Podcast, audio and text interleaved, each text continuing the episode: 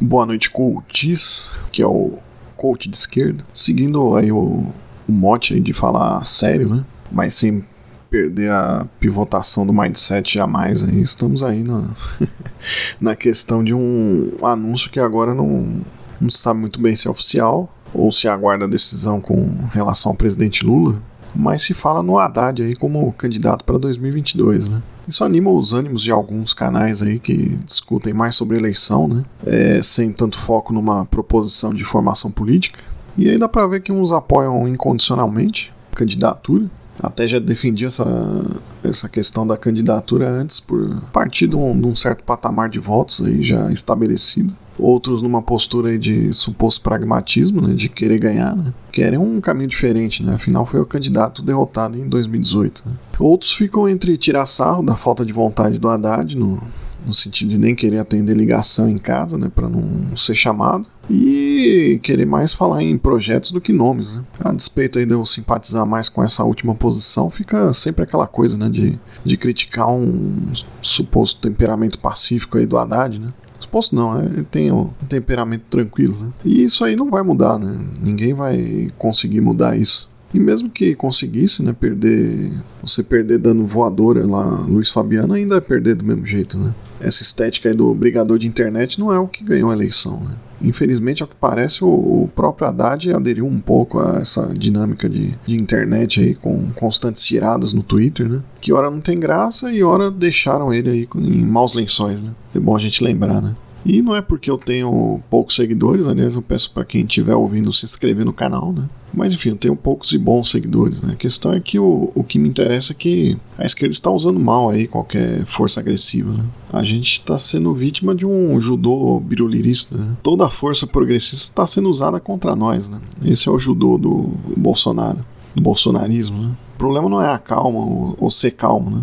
Existe uma calma revolucionária de quem sabe que está certo, né? de quem enxerga e se banha na ciência imortal do proletariado e acaba se colocando como força transformadora da realidade, né? sem um estardalhaço marqueteiro e performático. Né? A esquerda radical não é sobre gritar alto, né? gritar mais alto, até porque a voz dos algoritmos é do status quo. Né? Mas a força de ruptura foi catapultada pela extrema direita, né? e essa força era da esquerda. Só falta agora com o Biden roubarem o, ódio aos Estados Unidos, né? Mas enfim, o ponto da questão é que se for mesmo Haddad, provavelmente vai fazer, ele vai fazer a campanha do jeito dele, né? Não sei se chama até o, o FHC aí. E todo mundo junta, junto contra o bolsonarismo, né? E a questão é que a aposta já se mostrou né, errada no passado e se mostra errada. Né? Achar que antibolsonarismo é mais forte que o antipetismo não necessariamente é verdade. Né? Aliás, não é verdade, né? pelo que a gente vê por aí. Né? Pelo menos hoje não é verdade. Por mais histórico do, do INSPER aí, moderação né, com o mercado, mesmo que se esforce para não melindrar ninguém, ainda vai ser uma escolha difícil para muitos. Né? O fascismo é uma força estrutural e libidinal, né? já diria William Reich. Né? E aqui eu não, não me furto de citar algo supostamente acadêmico, né? embora não, não seja tanto, mas enfim, está tudo está virando academicista, né? E não é verdade, né?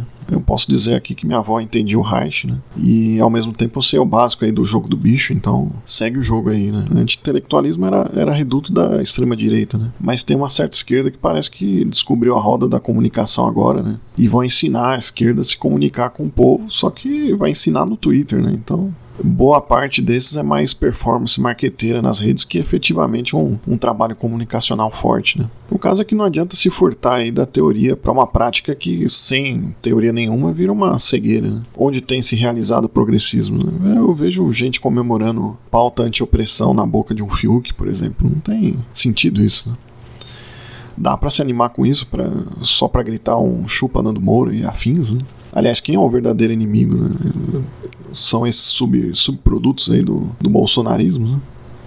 Não que se negue a escrotidão de muitos personagens, mas quando se vive de treta, né, acaba sendo necessário sempre inventar algumas. Né? O que realmente importa é saber se quem Se quem vai ganhar e não for o governo, vai, vai levar a eleição, né? E a força necessária para transformar essa realidade, né? Esse perigo que nos ronda não vai vir do, de um progressismo vulgar, né? Bolsonarismo ganharam no, nos costumes, né? E se alimentam desse fascismo estrutural e libidinal aí para se consolidar, né? Subestimar essa força aí para degola de novo, seja com calma ou sem calma, né? Enquanto a rivalidade não for convertida aí para algo construtivo, né? E fora do, do marketing das redes, não teremos sem escolas rivalizando e a esquerda desabrochando. Um abraço aí do coach de esquerda e até o próximo coach.